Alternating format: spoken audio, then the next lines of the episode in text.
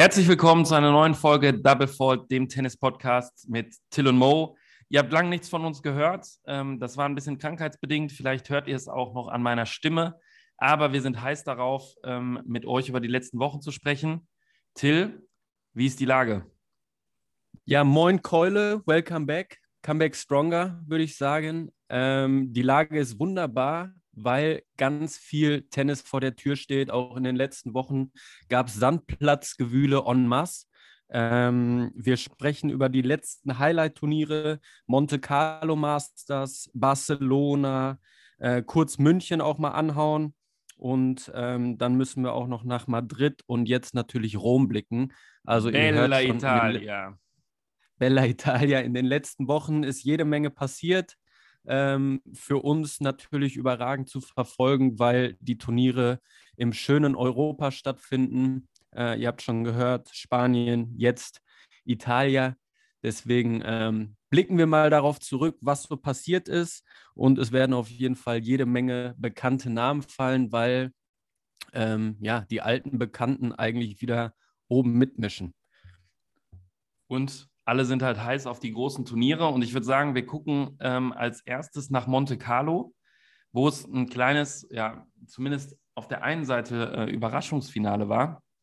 Davidovic äh, Fokina verliert gegen Tsitsipas, das heißt, Tsitsipas zum zweiten Jahr in Folge ähm, gewinnt er scheinbar sein Lieblingsturnier in Monte Carlo, wo ja auch einige der, der Stars und der Profis ähm, ihren, ihren Hauptwohnsitz haben. Ähm, natürlich nicht aus steuerlichen Gründen, sondern ähm, ja, weil es da so Szenerie. schön ist. Genau, die Szenerie und natürlich das jährliche Formel-1-Rennen. Ähm, da will man natürlich wohnen, äh, auf 50 Quadratmeter wahrscheinlich, aber äh, das, das ist ein anderes Thema. Ja, Tsitsipas bestätigt seine, ähm, seine Form auf Sandplatz, würde ich sagen, ne? Genau, letztes Jahr auch schon bärenstark auf Sand, Sandplatz gespielt, zumindest sehr, sehr stark gestartet. Und ähm, genau, wie du schon gesagt hast, Back-to-Back-Sieg in Monte Carlo gegen äh, David, Davidovic Fokina, äh, ein Spanier, der ähm, ja jetzt in der Sandplatzsaison auch schon Djokovic geschlagen hat, der zurückgekommen ist. Werden wir auch noch näher drauf eingehen. Auf jeden Fall auch ein Name, den man jetzt äh, speziell in der Sommersaison auf Sand immer ja, im Hinterkopf behalten sollte. Aber Tsitsipas da, wie gesagt, Monte Carlo sehr, sehr stark gespielt und sich den Titel geholt. Und genau, der wird wahrscheinlich auch bei den anstehenden French Open mitmischen wollen und ähm, ja, zu seinem ersten Grand Slam-Sieg greifen wollen. Aber da gibt es natürlich einige, die was dagegen haben. Und da würde ich direkt weitergehen nach Barcelona zu einem jungen Spanier, über den wir auch schon hin und wieder ein bisschen gesprochen haben. Ja, jetzt haben wir ja so ein bisschen das Problem, unsere letzte Folge oder unsere heutige Folge könnte eigentlich so heißen ähm, wie die letzte Folge. Ähm, ist Carlos Alcaraz der neue Rafael Nadal? Ähm, ich glaube, in den letzten drei, vier Wochen hat er einige Argumente äh, dafür gesammelt, dass man auf jeden Fall ähm, darüber reden könnte, beziehungsweise dass die Medien ähm, natürlich die ein oder andere Story und ein oder anderen Vergleich der beiden Spanier auspacken. Der Junge zockt halt einfach extrem geil, ähm, ist extrem guter Typ und ja, gewinnt halt mal Barcelona und vielleicht noch das ein oder andere Turnier, ohne jetzt äh, spoilern zu wollen, würde ich sagen. Genau, der Spanier holt sich den Titel in Barcelona und wie wir schon angesprochen haben, äh, der Junge wird gelobt ohne Ende, ähm, hat auf Hartplatz schon bärenstark gespielt, habe letztens ein Interview von ihm gesehen, wo er sich zwischen Sandplatz und Hartplatz entscheiden äh, sollte. Mhm. Und er als Spanier über, überraschend äh, tatsächlich den Hartplatz gewählt hat. Ähm, ich würde sagen, das Interview kann man in ein paar Wochen nochmal führen, weil, wie gesagt, Barcelona Weltklasse gespielt. Ähm, und genau, du hast es schon gesagt, da kam auch noch ein anderes kleines Turnier dazu, aber da gehen wir dann gleich noch näher drauf ein. Aber ähm, jetzt kann man schon mal sagen, Carlos Alcaraz, mittlerweile schon die Nummer 6 der Welt, gerade 19 geworden. Äh, Tenniswelt, macht euch gefasst und freut euch auf den Jungen. wenn ihr ihn nicht äh, jetzt schon mal gesehen habt.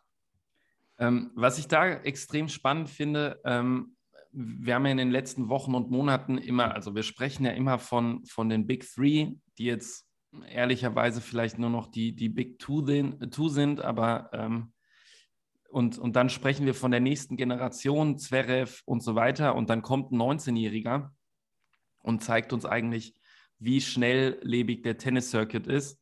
Ähm, weil aktuell, da müssen wir dann auch deutscher Sicht, aus deutscher Sicht gleich nochmal drauf gucken, äh, gar nicht so viele Leute über Sascha Zverev sprechen, ähm, sondern der nächste Newcomer ähm, und der nächste Angreifer und vielleicht der nächste Anführer einer neuen Generation jetzt schon äh, in den Startlöchern steht und vielleicht damit eine Generation äh, quasi überspringt. Also Medvedev, Tsitsipas, äh, Zverev, das sind halt jetzt, gut, Medvedev hat Grand Slams gewonnen, aber die anderen müssen halt jetzt ein bisschen schauen, weil der Sport ähm, halt einfach extrem schnell ist.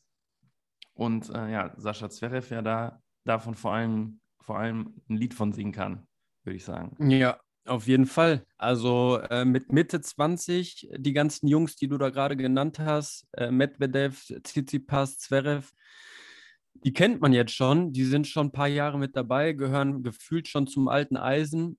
Und dann kommt jetzt ein 18-, 19-Jähriger um die Ecke ähm, und zeigt denen mal, wie es geht. Ich bin gespannt, wie es da weitergeht. Ähm, anderer Name, der dazugehört, Andrei Rublev, eigentlich bekannt als ähm, Hartplatz-Spezialist, hat aber in Belgrad einen Sandplatztitel geholt gegen Djokovic in Djokovic äh, Heimat, wo er sein Comeback gefeiert hat. Ähm, werden wir gleich auch noch mal ein bisschen näher drauf eingehen, weil Italia läuft auch noch. Ähm, da werden heute die Semifinals gespielt. Da ist Djokovic auch noch mit dabei. Ähm, also Rublev gehört da auch noch mit dazu, spielt eigentlich eine ganz gute Sandplatzsaison bis jetzt, aber würde mich tatsächlich überraschen, wenn es dann auch bei den ganz großen Turnieren äh, mit Blick French Open und so weiter da auch reicht. Aber das ist ein ganz, ähm, inter ganz interessanter Punkt. Man, man sieht halt dadurch, dass, dass das Feld oder, oder die Spitze äh, insgesamt breiter wird, ne? weil auf der einen Seite ähm, so jemand wie Alcaraz ähm, oder Rune zum Beispiel auch nachrücken oder, oder Druck machen und dann auf der anderen Seite sich ein Djokovic und ein Nadal halt mittlerweile auch schwerer tun.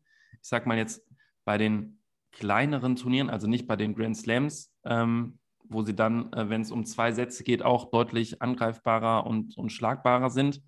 Also äh, ich lege mich fest, dass ähm, ja, die laufende Saison auf jeden Fall noch extrem viele, viele spannende Momente hat und halt auch extrem viele Überraschungen, glaube ich, weil die Spitze einfach enger zusammengerückt ist.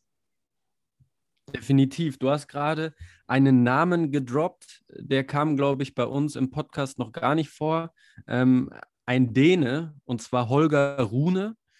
Ähm, und für alle deutschen Tennisfans da draußen, es gibt ein Turnier in München, das hat stattgefunden. Ähm, da war Favorit Sascha Zverev an 1 gesetzt und hat genau gegen diesen Holger Rune in der ersten Runde ja, ordentlich einen drauf bekommen, würde ich sagen. Ich meine, das Ergebnis hieß am Ende 3 und 1. Also ja. ähm, das war schon sehr, sehr krass. Holger Rune am Ende dann auch den Titel geholt. Der fühlt sich wohl auf Sand. Der hat sich jetzt ja langsam ein bisschen hochgespielt. Äh, Top 100 ist natürlich schon drin. Ähm, da bleibt abzuwarten. Es gibt natürlich immer wieder die Jungs, die dann mal für Furore sorgen, aber es dann auch bestätigen müssen.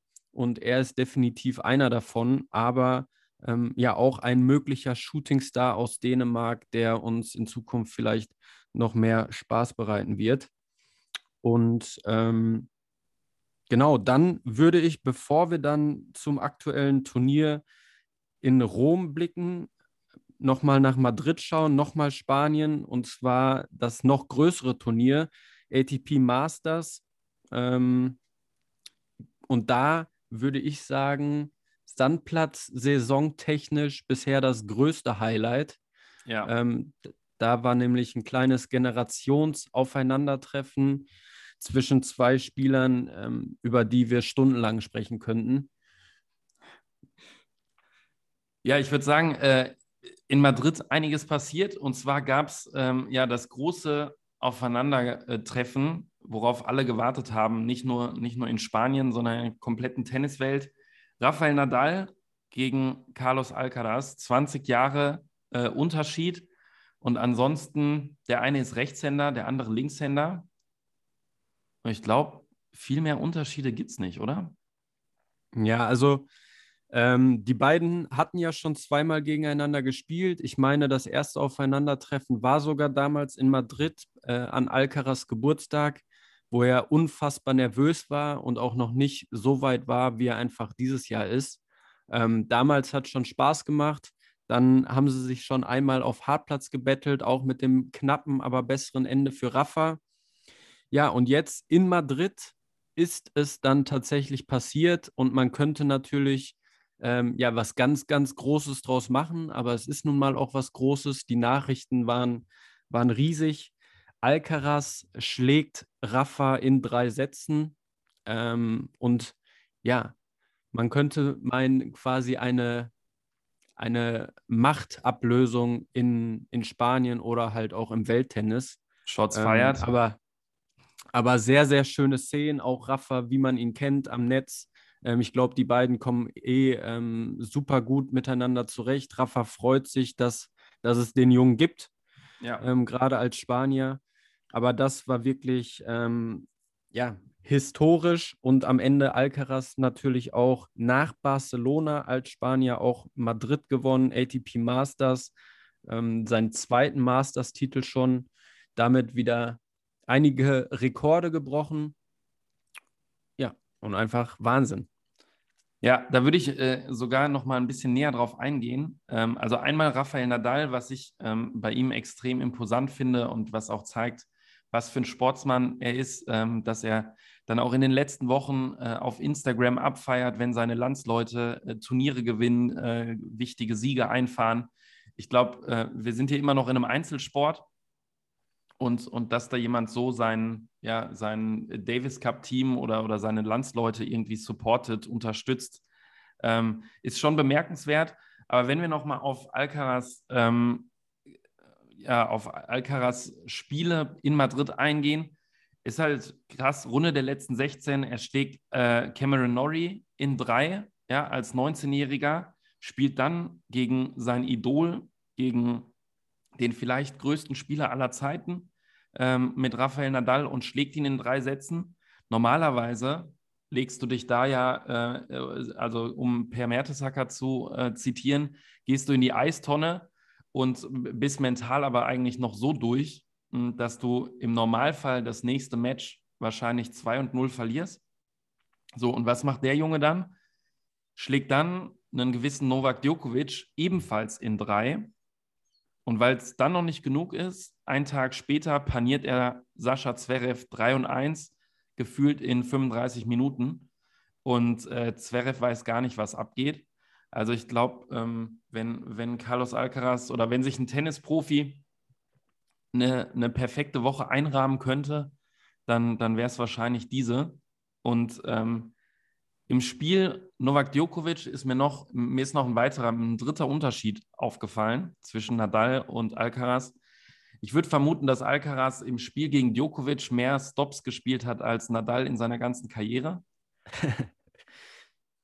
und ich glaube, dass äh, Carlos Alcaraz und Novak Djokovic nicht mehr die besten Freunde werden. Ähm, zumindest, zumindest spielerisch. Weil, weil ich, also Djokovic sieht man ja öfters mal genervt, aber so kontinuierlich genervt äh, wie bei dem Match. Ähm, das tat schon ein bisschen gut, sage ich mal. ja, sehr, sehr geil, dass du das aufgegriffen hast. Ähm, Madrid definitiv ein absolutes Highlight, denn äh, den Weg, den Alcaraz da so gegangen ist mit seinen gerade 19 Jahren, äh, der zeigt halt schon, wie besonders er ist. Kurze Frage an dich. Ähm, wie viele Spieler gibt es, die Back-to-Back Nadal und Djokovic auf, auf Sand bei einem Turnier geschlagen haben? Kann ich mir nur Hubi Hurkacz vorstellen, eigentlich. Tatsächlich gibt es keinen. Also jetzt gibt es Carlos Alcaraz, der, Na der Nadal schlägt, der Djokovic schlägt auf Sandplatz hintereinander. Davor hat das tatsächlich kein Spieler geschafft. Krass. Ähm, Deswegen schon Wahnsinn. Und dann drei Sätze Nadal, drei Sätze Djokovic und dann nimmt er Zverev im Finale komplett auseinander. Ähm, das war schon Wahnsinn. Allerdings muss man dazu auch mal kurz sagen, äh, Sascha Zverev hat ATP Masters Madrid Finale gespielt. Ne? Also ähm, hat im Viertelfinale Auger Aliassim ges äh, geschlagen, den ich immer noch sehr, sehr cool finde. Und dann im Halbfinale Tsitsipas geschlagen, der gerade auf Sand ähm, echt stark, stark spielt. Okay, ähm, aber das, das ist jetzt ein interessanter Punkt, um mal jetzt entweder, also scheinbar setzt du gerade die deutsche Brille auf, ich setze die deutsche Brille ab. Ist das der Anspruch von Sascha Zverev? Ja, okay, Finale gespielt, cool. Nach dem aktuellen Saisonverlauf, ja. Ja, okay, dann müssen wir aber das große Ganze in Frage stellen. Ähm, scheinbar, also äh, scheitert, scheitert äh, Sascha Zverevs Karriere jetzt an einem Schiedsrichterstuhl oder, ähm, oder was passiert da gerade? Weil letzten Endes, ähm, und das hat er ja auch gerade nach Olympia letztes Jahr und in Vorbereitung auf die Saison angesprochen, ähm, dass er sich wirklich die höchsten Ziele setzt. Zumindest ja. hat er das vor der Saison getan. Und was ich da halt ähm, interessant finde, wenn man zum Beispiel auch auf die Siegerehrung eingeht, aus meiner Sicht Zverev dann auch mit ein bisschen zu viel Lob für den, für den Sieger.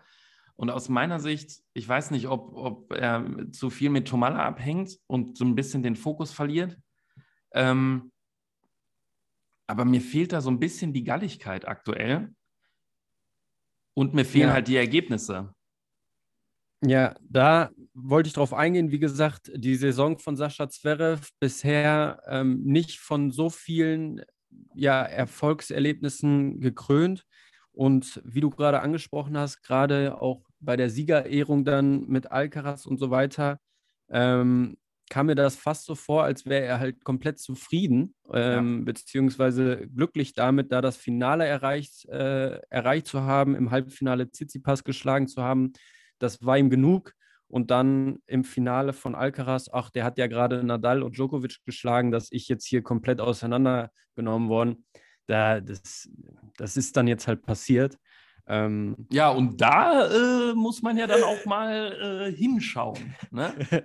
ja, also ich glaube tatsächlich, dass die, die Erwartungshaltung gerade schon wieder ein bisschen runtergegangen ist.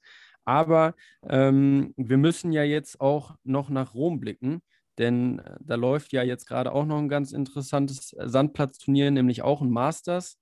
Und ähm, da spielt der Sascha ja auch wieder ganz okay. Also das muss man dann ja auch dazu sagen. Ja, das heißt, er findet, er findet langsam zu sich und wir wissen ja auch, dass er auf Sandplatz schon immer gut zurechtgekommen ist. Ähm, fing alles an, glaube ich, als er selber 17 war in Hamburg. Ähm, und das Halbfinale heißt erneut Zverev gegen Tsitsipas. Also es wird langsam, wird langsam Klassiker schon. Äh, ja, wird, wird der Running Gag, andere Halbfinale Djokovic gegen Kaspar. Ähm, der aus meiner Sicht, also der läuft ja immer so ein bisschen unterm Radar, aber er gewinnt die kleinen Sandplatzturniere, ähm, spielt bei den großen auch immer, ich, ich würde so sagen, an seinem Peak, an, auf seinem Level, äh, Viertelfinale, Halbfinale, also grundsolider Typ, der Norweger, extrem äh, sympathischer Typ, wie ich finde. Und mal gucken, was er jetzt gegen Djokovic macht. Ähm, ich habe ja immer so ein bisschen das Gefühl, dass ihm letzten Endes die paar Prozent oder der eine Schlag fehlen, um die ganz Großen anzugreifen oder auch mal die ganz großen Dinger zu gewinnen, aber mal schauen. Und ja, Tsitsipas Zverev, ich glaube auch nicht die größte Freundschaft ähm, auf der Tour. Ähm, Tsitsipas, glaube ich, auch nicht der größte Fan von Alcaraz, beziehungsweise kommt er einfach nicht mit seinem Spiel klar.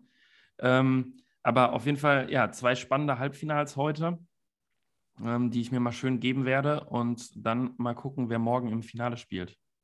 Ja, Einmal zusammenfassend Rom, damit ihr da draußen äh, so ein bisschen die News habt, einen Überblick habt, was da passiert ist. Wir haben gerade gesagt, Alcaraz Madrid Masters gewonnen, hat sich dann Pause genommen, äh, hat so viele Spiele gemacht, hat Rom jetzt abgesagt, hat äh, Rom also nicht gespielt, um sich einfach mal ein bisschen Ruhe zu gönnen, dem Körper Ruhe zu gönnen, aber auch dem Kopf, ähm, weil da so viel passiert um seinen Hype. Deswegen für mich genau die richtige Entscheidung äh, mit Blick dann auch zu den French Open. Ähm, genau, du hast es angesprochen, Halbfinals Djokovic gegen Kaspar Rüd. Rüd Äh, Sandplatzspieler, das wissen wir jetzt, da kommt der Junge wirklich richtig gut zurecht. Anderes Halbfinale, Tsitsipas Zverev, ähm, die jetzt auch auf Sand immer mehr zu sich finden. Tsitsipas ja Monte Carlo schon gewonnen. Also ähm, die werden auch richtig heiß langsam für die French Open. Und anderes großes Thema, was wir dann noch ansprechen müssen, Rafa Nadal ähm, im Achtelfinale verliert gegen Dennis Shapovalov. Und das, liebe Tennisfans, sah alles andere als rund aus, weil ähm, der Marokkaner hat wieder Probleme mit seinem Fuß.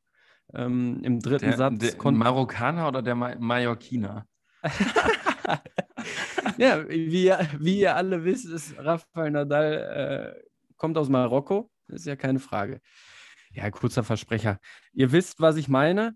Ähm, viel wichtiger allerdings, der Herr hat wieder Probleme mit seinem Fuß. Er hat anschließend gesagt, ähm, ich bin kein Spiel, ich bin kein verletzter Spieler, sondern ich bin einer, ein Spieler, der mit einer Verletzung lebt.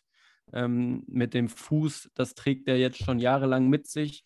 Aber ähm, wie gesagt, den dritten Satz, den konnte der Mann eigentlich nicht mehr richtig spielen.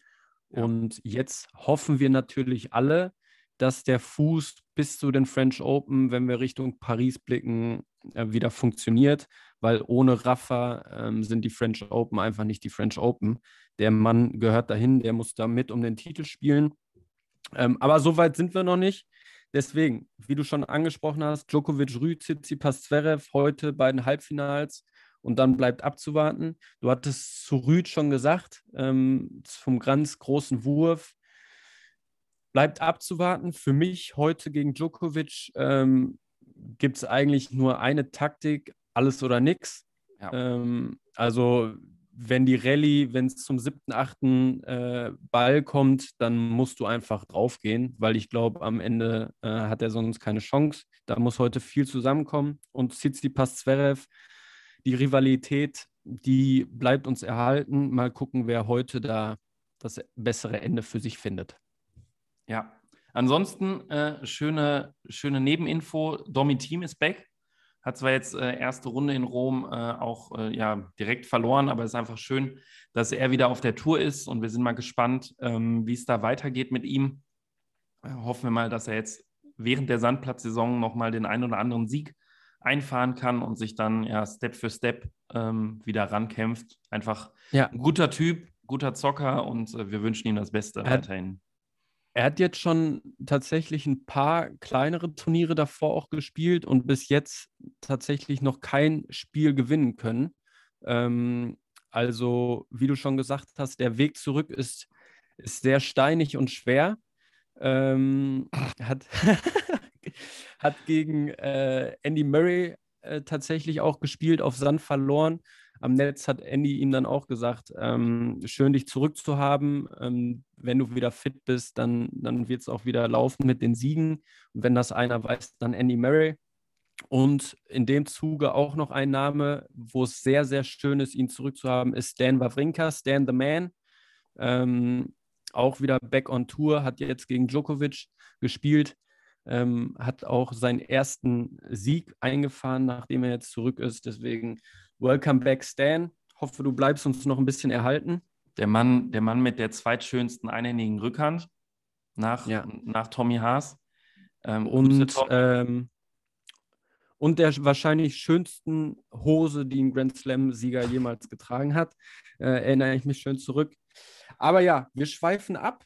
Ähm, ich glaube, wir haben, hast du noch andere Themen? Ansonsten würde ich sagen, haben wir die letzten Wochen ganz gut zusammengefasst und wie gesagt, blicken jetzt ähm, zu zwei interessanten Halbfinals und morgen dann dem Finale in Rom, Italien.